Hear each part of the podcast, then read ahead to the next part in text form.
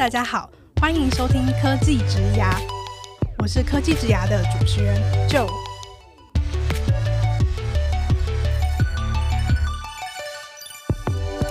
科技职涯是由 Cake Resume 制作的广播节目，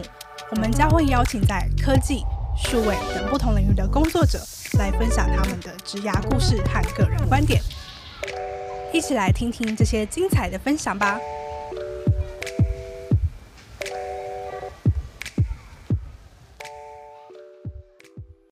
Hello，大家好，我是九。不知道大家是不是跟我一样，平常都很喜欢看影片当做休闲娱乐。除了非常普及的 YouTube 啊，还有各大串流平台以外，最近有一种形式非常的夯，那就是互动性很高又及时的直播。我们对于直播平台的想象啊，可能来自一些比较有名的直播主，但其实除了主播以外，每个人都可以在直播平台上面表演、互动、交流。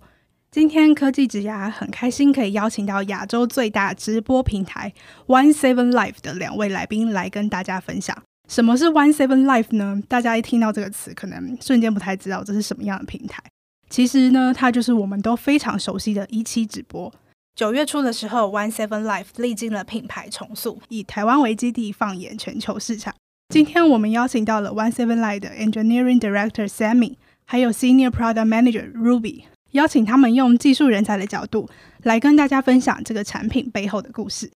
Hello Sammy，Hello Ruby。Hello，大家好。Hello。首先，我想请两位简单介绍一下你们在 One Seven Life 的角色，还有负责的工作。那我请 Sammy 先开始好了。Hello，大家好。呃，我是 Sammy。那在 One Seven Life 当工程部的总监。那我这边其实蛮简单的，就是负责三个部门。第一个就是 QA。QA 你可以想象说我们在拿到产品的 spec 的时候，其实你可以看到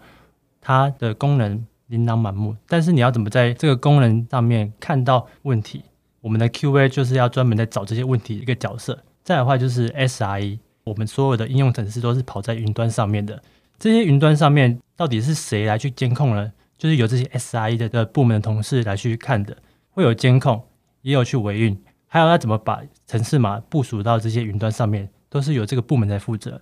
另外就是 Tech Serve，员工用的电脑要怎么样去透过这些设备来去增进他们的产出？那其实他们是一个很大的工程在这。我这边的角色就是负责去维运跟支援他们三个部门的。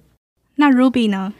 嗯，在介绍呃我自己所负责部门之前，我想要跟大家简单讲一下我们整个大 Product 的架构。那我们大 Product 主要会分成 Product Team、Project Manager、Product Operation。然后 User Research 然后 User Design Team。那这几个 team 当中，我自己是在 Prime Nature Team。那 Prime Nature Team 里面我们会负责是不同的 function。那我负责的部分是 engagement 举例来说就是在我们直播间里面的互动，举例送礼或者是 comment 或是 poke 做的行为。那我们会更需要 focus 在 user 如何在直播间有更有趣的互动行为，然后演着在我们的平台里面。非常有趣，Sammy 跟 Ruby 的工作听起来真的非常的不一样。二零一五年在台湾创办的 One Seven Life，目前在全球拥有超过五千万名的注册使用者，在台湾啊、日本、香港、新加坡、新德里还有洛杉矶都设有办公室。虽然呢，目前已经跨足到了这么多不同的市场，但是孵育出 One Seven Life 的台湾仍然是非常重要的。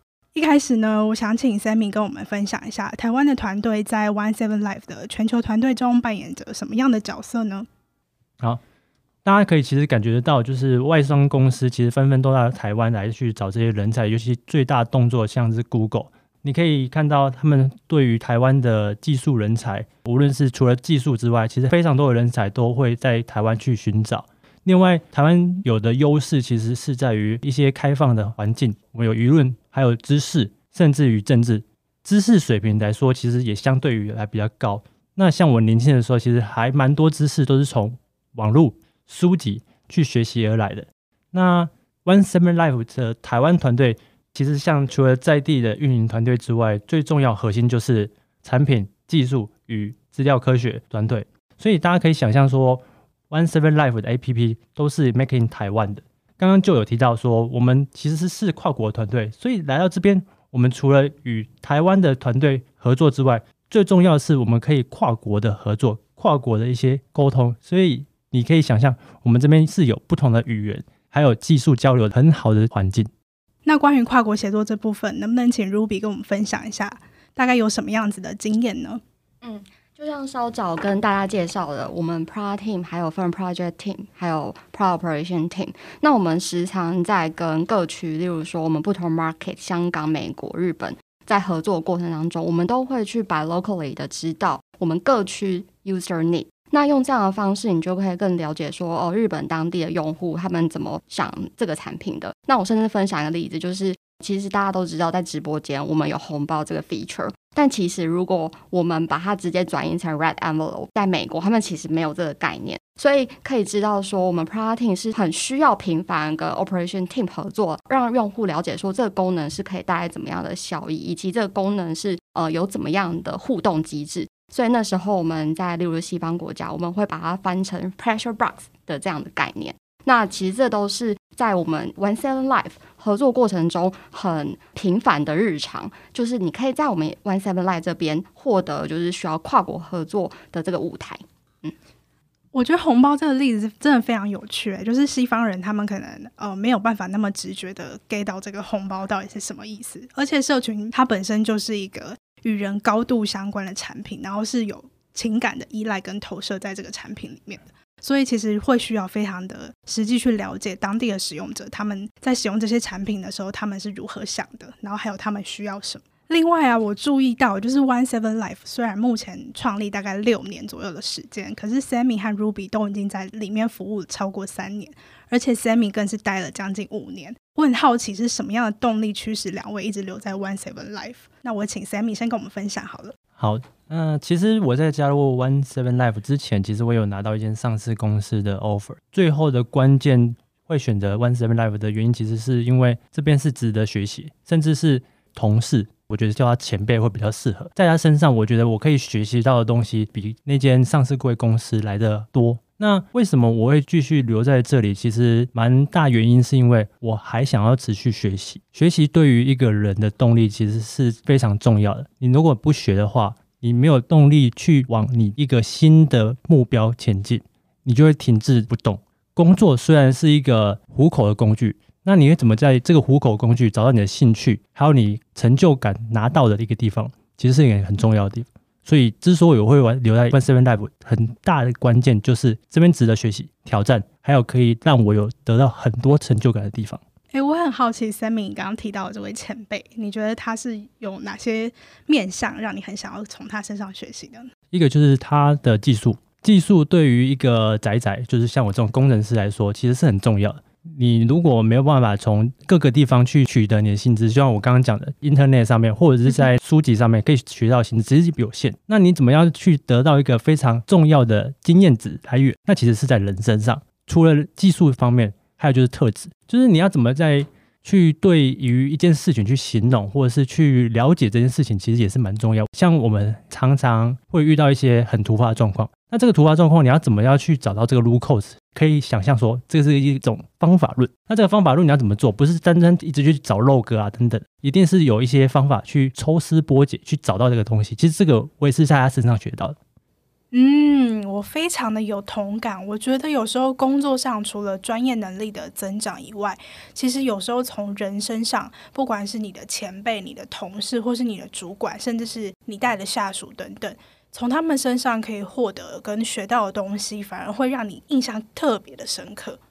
然后，Sammy 在 One Seven Life 啊，你刚开始是 Senior Engineer 嘛，然后后来到了 Manager，然后现在到了 Director 的位置。我觉得算是你职涯中，其实，在 One Seven Life 经历了不少的里程碑。那我很好奇，就是想要请你分享一下，你在这近五年的经验中，你印象最深刻的专案是什么？呃，最重要的专案就是我们要做一个很大型 migration。这个 migration 之所以重要，是因为它是从云端搬另外一个云端的服务。我们过去在我刚开始加入 One Seven Life 的时候，我们可以想象说，我们是一个新创公司，startup 的时候。user base 没有那么多，所以我们要做任何的 migration 的时候，或者是每天的时候，大概跟大家讲一下，就是说我们要做 migration 呢，我们要做维护啦，所以我们只要在上班时间做一个维护，维护完了之后，呃，用户就上来，大家都不会任何的 complain。但是直到我们 user base 大的时候，我们用户数变得超级多，员工比变得超级多，所以你可以想象说，其实我们要受的影响会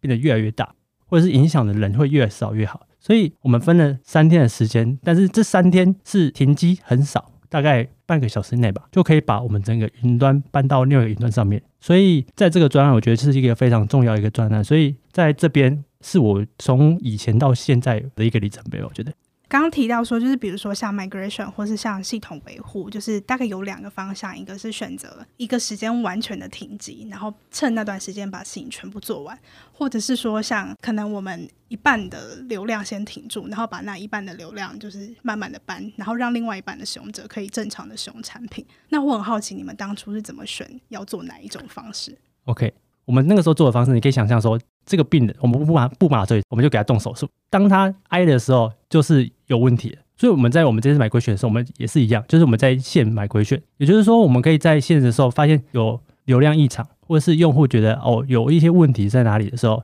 这个时候就可以赶快的去做一些像 rollback，就是不要再继续 migration，赶快回来。这个我们其实每次都是这样做的，这样子影响时间很短，但是相对于来说成本。跟花的时间会越来越多，我们要准备的东西很多，可能写的 code 要很多，做很多不同的准备。嗯，所以等于是说，我们一边做，然后一边看发生什么问题，然后就马上解决，而不是等我们解决完这个问题之后，然后才发现其实之前漏掉了一个更大的问题之类的，大概是这样子的想法。那我想要跟 Sammy 聊聊你的职涯，因为我之前在 LinkedIn 上面有看到你的 profile 里面有个简报，叫做 Dump MIS 跑来做网站，记录了你之前在另外一间公司，当时是担任 IT engineer，可是你同时负责架设前台的网站，还有用程式去解决手动输入数据容易出错的问题。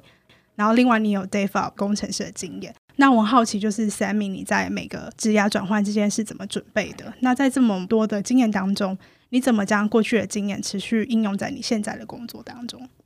？OK，其实我跟大部分的新鲜人一样，就是我在过去大学毕业的时候，其实还蛮迷惘。有些人去读硕士，有些人去当兵，有些人一开始就找工作。那我还是在那边转，说到底我要往哪个领域走，哪个方向走？其实我跟大家都是一样的，所以我不断在去学习自己，然后刚好有个机会，我在这个机会去找寻另外一个自己。就像我刚刚讲。学习是很重要的，学习也可以找到自己。我除了 MIS 之外，还有去学说好到底怎么去做前台网站，然后怎么去用程式的方法自动化等等的东西。所以在这边我知道说，我对于前台网站其实也蛮有兴趣的。那我就往这个方向去学啊，去做啊。甚至于我换了一个公司的时候，在新的公司其实也是透过一种方式转了不同的路，所以就那个时候就要到了 DevOps。DevOps 到后来的时候，其实我也是从呃 AWS AWS User Group，其实一开始是我创，所以亚马逊的云端服务当初是由我跟另外一个伙伴去一起创办的。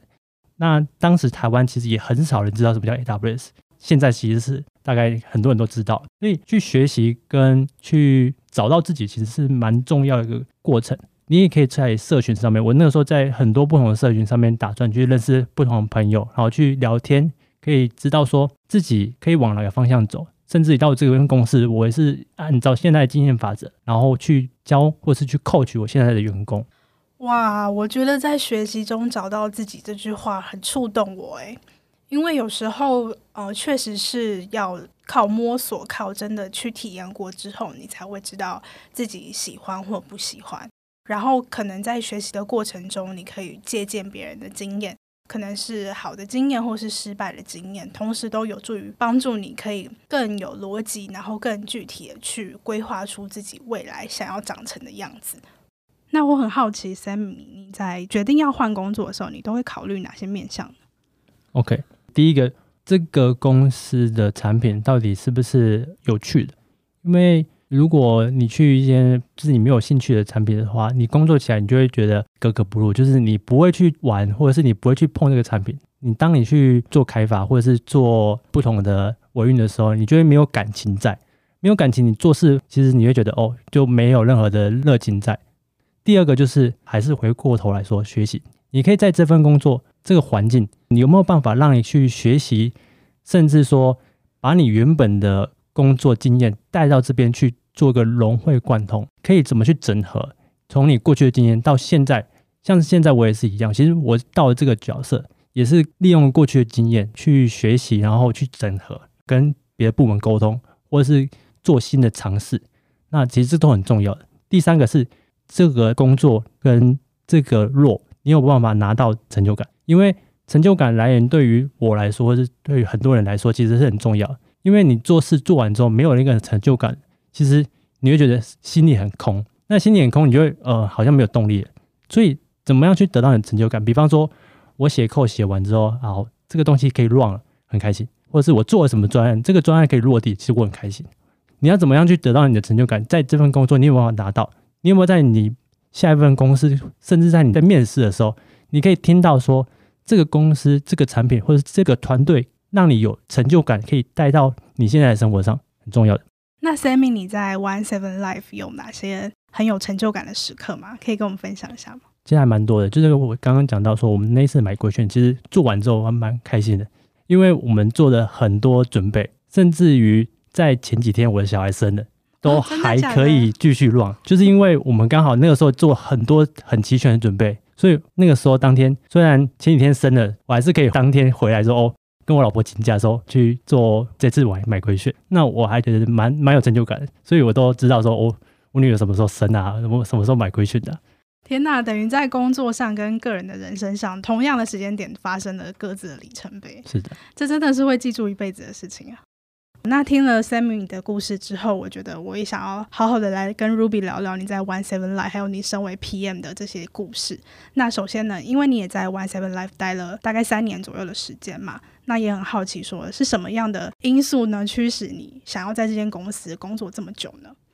嗯，我当初在面试 One Seven Life 的 Product Manager 的时候。为什么我会选择 One Seven Life？最大的一个原因就是在面试的过程中，我的主要面试官让我感觉到这间公司的透明度是非常高的。也就是说，在面试过程中，如果我有任何关于这个职位，或者是这个职位他可能会怎么合作的一些日常流程，他都很愿意的跟我去分享。那这件事情让我觉得说，这间公司的透明度很高。那甚至其实进到呃 One Seven Life 之后，我们这边蛮时常会有一个 All Hands Meeting，就是 C Level 或者是 GM 们都很愿意跟大家分享说，我们对于平常工作有没有什么问题想要问。我觉得这件事情是可以帮助整个我们工作的范围。以及合作的流程当中，就是当自己有一些公司发展的疑惑啊，或者是什么问题的时候，都可以在这个地方得到解答。所以其实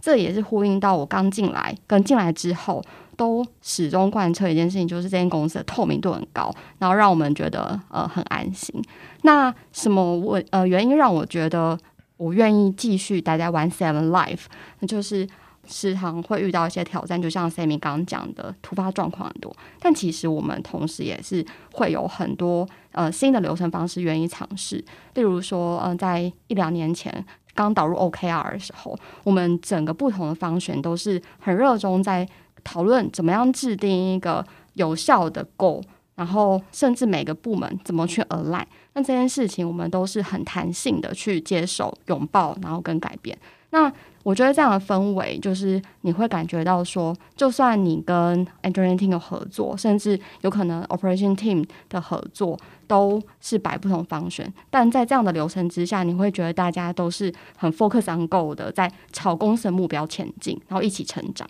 我觉得透明的沟通对于所有的工作来说都是非常重要的。然后尤其对于 PM 这个角色，因为它本身就是沟通占了大概可能七八十以上的工作来说，就是如果你有一个非常注重沟通，然后沟通的文化也很透明的环境，还有同事的话，对于工作起来一定会是非常顺畅。那我想要问问 Ruby，就是我知道你是心理系研究所毕业的嘛？那我好奇你当初是怎么样踏上 PM 这条路的呢？呃，其实我在心理所的时候，我那时候就读的是工商研究所。那在那段期间，其实会碰到很多跟用户研究、用户行为有关的学习，然后跟研究。其实，呃，我自己是觉得，当初在找工作的时候啊，我就发现说，我想要有一个工作是可以碰触到大量的用户行为，因为我很想要了解用户行为的背后动机，甚至这个动机引发什么样的行为等等的。也因为这样子，我在研究所当中，其实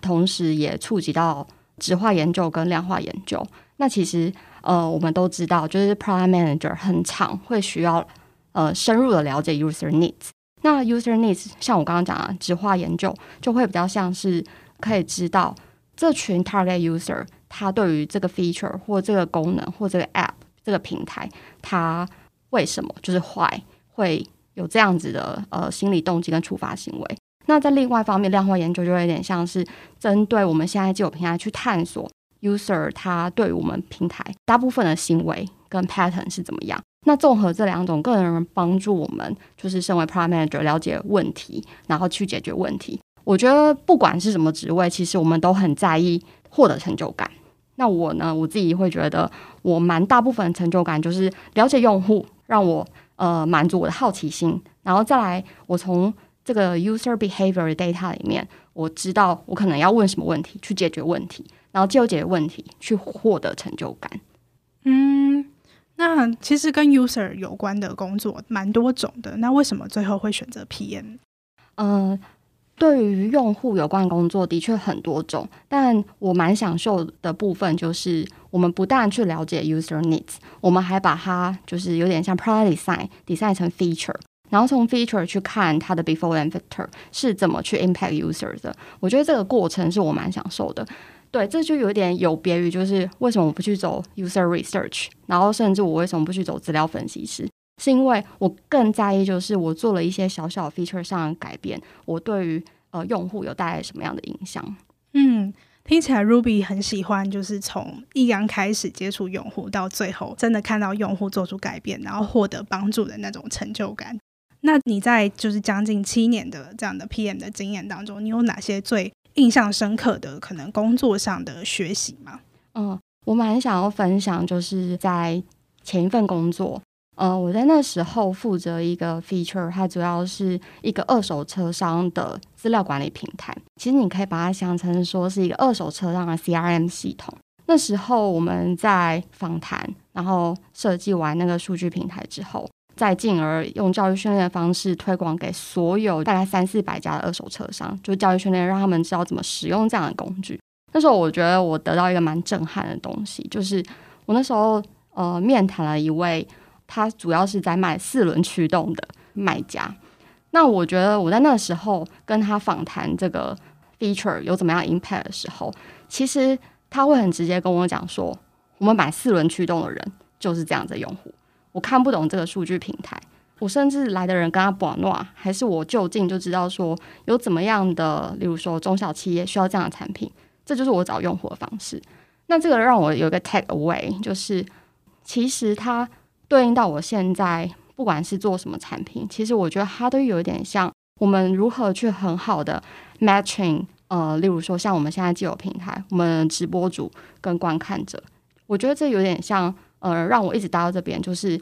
它会很需要不断去 matching 供应者跟需求者两两的东西，这样子这个 feature 才会是一个成功的 feature。那我也从那个故事当中，就是一直就是谨记在心，就是怎么样叫一个好 feature，它没有用，或者是没有 impact 到它，或者是没有好好的 matching 供需之间的呃痛点，那就不是一个成功的 feature。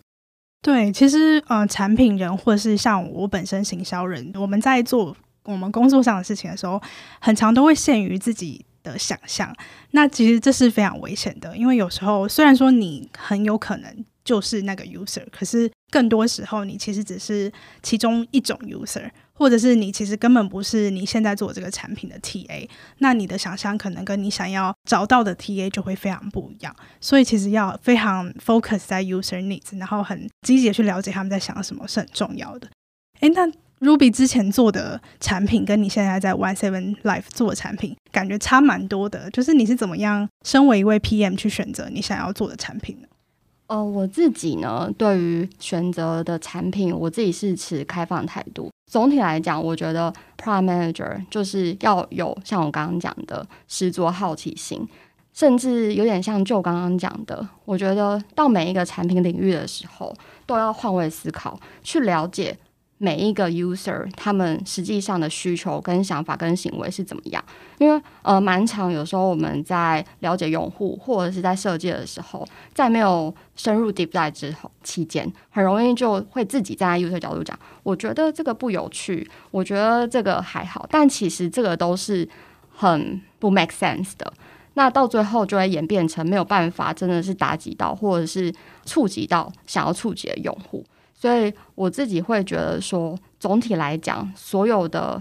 呃，应该说 Product Manager，甚至我一直谨记在心，就是我们要时常换位思考，去了解用户需要的是什么，然后再从这些需求当中问对问题，解决问题。这样。那身为一位 PM，你在选择工作的时候，你会考量哪些面向？我会考量的是这一个。公司或者是这个平台能不能让我学到东西？其实我觉得跟 Sammy 大同小异。对我来讲，我自己觉得会学到东西，我才会驱使我待在这间公司的热忱。那根据你的观察，你觉得做直播社群这样的产品的 PM，它有哪些必备技能？OK，像我刚刚讲的，就是呃，PM 们常常会需要借由用户的所发展的行为去解决问题，那我自己会觉得解决问题是一个主要核心技能。那回应到我们 One Seven Live 这边，我们很需要就是 Product Manager 因应我们现在针对我们的目标，然后以及变化做很快的对应。因为其实，在 One Seven Live 大家可以知道，就是光打开直播间，我们有很多种互动。例如说，我们像在六月底上线的 Group Call，它是一个派对形式的开播。甚至我们假如是观看者，然后我们还有 snack 可以点心可以送，那其实这个之间有错综复杂的功能，所以我自己会觉得到 One Seven Live 的 Prime Manager 很需要必备，就是可以很快 pick up 所有我们复杂功能跟项目，然后再来就是可以很快的去应变目前所拥有的变化。那最重要就是像刚刚又。不断的呼应一件事情，就是你要很在意 user behavior，然后用 data driven 的方式去了解现在用户的痛点跟需求在哪里。诶，那我好奇 Ruby 会就是你在面试新的想要成为 PM 的伙伴的时候，你会用哪些问题或是哪些做法去看说他有没有你刚刚讲的那些技能？呃，通常我在面试的时候，我会问他们。首先最重要，我我觉得蛮多呃，面试的时候我都会发现，其实这位面试者他没有下载我们的 app。那我觉得这某程度就是呼应到，那他就是对于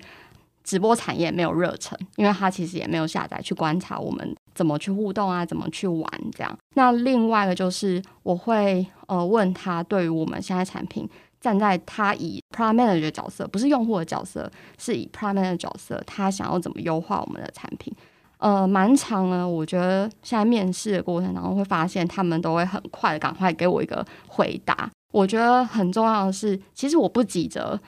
要面试者马上回答我他的解决方式。我蛮希望他在追究我说需要达到怎么样的目的，然后他来去设计 user story 或者是一些 user journey 的 feature 这样子。接着，我也更希望说，他设计出来的，他会用什么样的数据去 tracking 他的 before and after。那这个都会是我们在 primary 面试当中环环相扣，就是了解问题、问对问题、解决问题。前面 Ruby 讲到说，他会观察面试者有没有下载 One Seven Life 的 APP，就让我想到，我们有时候也会观察来面试 Cake Resume 的朋友有没有用 Cake Resume 做履历。就是我们在做一个产品的时候，当然有热忱是最棒的。但就算你没有真的到超级超级狂粉，你至少也要对这个产品有一定的认识。那你有用过它，绝对是必备的经验。那我最后呢，想要跟两位聊聊 One Seven Life 的现在还有未来。一刚开始有跟大家分享，One Seven Life 在今年的九月开始了他们的品牌重塑计划。那未来呢，就会以全球集团的面貌带给大家更有趣、更创新的产品。那因应这样的变化呢，我想请 Ruby 跟我们分享一下 One Seven Life 的产品团队会遇到哪些挑战跟机会。嗯、在 One Seven Live 这边，我们蛮常会需要跟不同 market，像我们最近也是刚 launch 一些 SEA 的 region，像菲律宾、然后新加坡、马来西亚等等的区域。所以其实我觉得在这边，你要勇于去换位思考，站在不同 market。用户会有怎么样的需求跟想法跟想象，进而跟不同的部门，例如说跟 PROOPERATION，甚至跟 Marketing，还有跟 Engineering 去 Co-work，然后去 Impact User，然后让那一群所在市场的用户对我们的平台是服务满意度很高的。我觉得这个同时也是有点像呼应到前面，我们这边所提供舞台是一个跨国的舞台，你可以不止在用户端去有不同国际间了解的机会，甚至在合作的时候，我们其实我们的工程也有一些是悲伤例如说俄罗斯，然后我们的 machine learning team 是印度，然后甚至我们也有呃美国的 team，所以其实你不止用户是跨国的，你连合作伙伴也是跨国的。这也是可以帮助你在 One Seven Life 拥有国际经验的一个机会。那我很好奇，你们目前呢、就是在跟跨国的团队伙伴合作的时候，有没有什么有趣的经验可以跟我们分享？嗯、我刚好可以分享一个，今天早上我们大家跨部门然后跨区所参与的会议。那会议主要是想要。了解说现在 machine learning 他们的推荐系统是怎么运作的？那这个会议的主持是印度的 machine learning 团队。那你会发现一个很有趣的现象，就是虽然大家是跨国家，然后甚至是跨 function，就是不同部门里面有 p r o operation，有工程师，然后有在地的可能是 marketing product team 都有。那其实大家就算是跨 function 跨语言。但大家共同目标就是怎么样让这样子的系统可以真正 impact user。所以你会发现在会议当中的 Q&A 的时候，大家的理解力是畅行无阻的。跨越语言哦，就是虽然都是英文，嗯、然后英文都不是大家的母语，可是一提到同样的问题，想要一起解决那个问题的热忱，就可以让大家就是沟通无碍这样。没错，然后我觉得这样子的氛围是非常好的，因为大家都会知道说怎么样对于公司的产品跟方向是最好的。你会发现，就是有点呼应到呃，我们整间公司的工作氛围是很 focus 在我们目标上的。嗯，那因应就是全球啊这样子的团队扩张，还有就是使用者。跟市场都越来越多嘛，那我请两位分享，就是目前 One Seven Live 的团队有在正在招募哪些职缺？那尤其是工程团队还有产品团队。那我先请 Sammy 跟我们分享一下工程团队的好了。OK，其实我们的工程团队要招募非常多的不同的 function，像 iOS、Android 或是 Backend，这是 Infra、SRE、DevOps，然后 Data、Machine Learning。都有不同的方向。那如果大家想要更了解的话，可以上我们的呃网站去做搜寻，然后看哪一个是你最有兴趣，或是你经历有 match 到的。我觉得今年的招募跟过去有新一代的方式，就是我们过去在一开始我刚加入 One Seven Life 的时候，其实我们都要找比较 senior 的工程师主管。那现在我们慢慢的，因为呃组织在慢慢变大，所以除了资深之外，呃，Freshman 我们也是非常欢迎的，尤其是你有一个非常好的特质，就像是主动学习，还有你的沟通能力，甚至你的技术能力，都有办法在过去的经验上面培养的话，其实我们是非常欢迎的。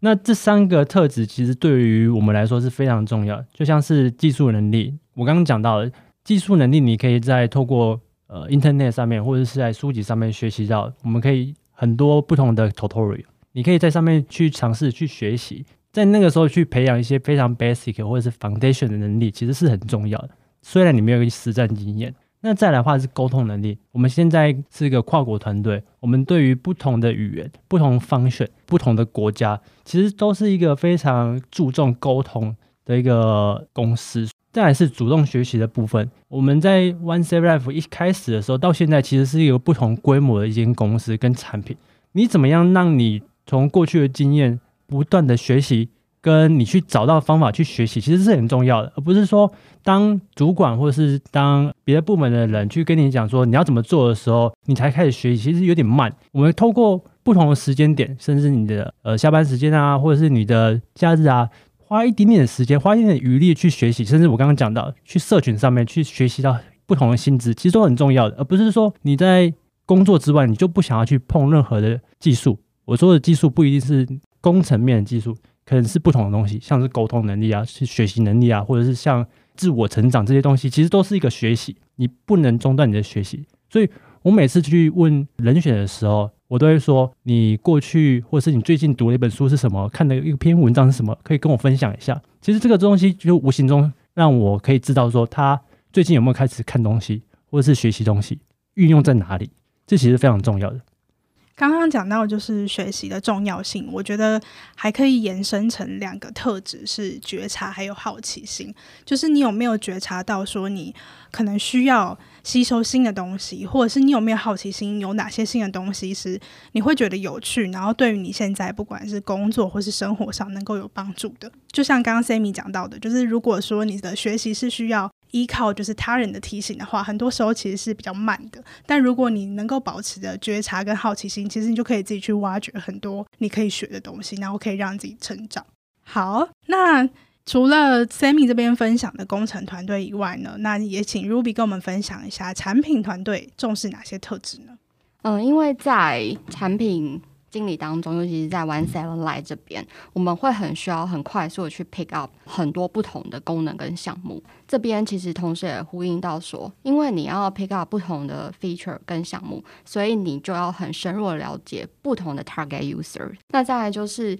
呃，我觉得应该很多 product manager 同时都要很会去 context switch。那 context switch 的情况之下，你要同时跟不同的跨部门去沟通，工程师组别去沟通，甚至你要很快速的去理解不同的 target users。那我觉得这都蛮环环相扣几个主要特质，例如说好奇心、弹性跟应变能力，然后解决问题的能力。哇，非常感谢 Sammy 和 Ruby 的分享。我觉得今天不管是从工程师的角度，或从 PM 的角度，我都更加的了解 One Seven Life 这间公司，还有这两个角色要如何精进自己。如果大家对 One Seven Life 的职缺有兴趣，欢迎持续关注 Cake Resume。接下来将会试出 One Seven Life 的各项热门职缺。谢谢大家的收听。接下来科技职涯 Talent Connect 会为大家带来更多有趣的内容。如果你喜欢我们的 Podcast，欢迎订阅、追踪和分享。也欢迎到科技职涯的 IG Cake Resume 的 Podcast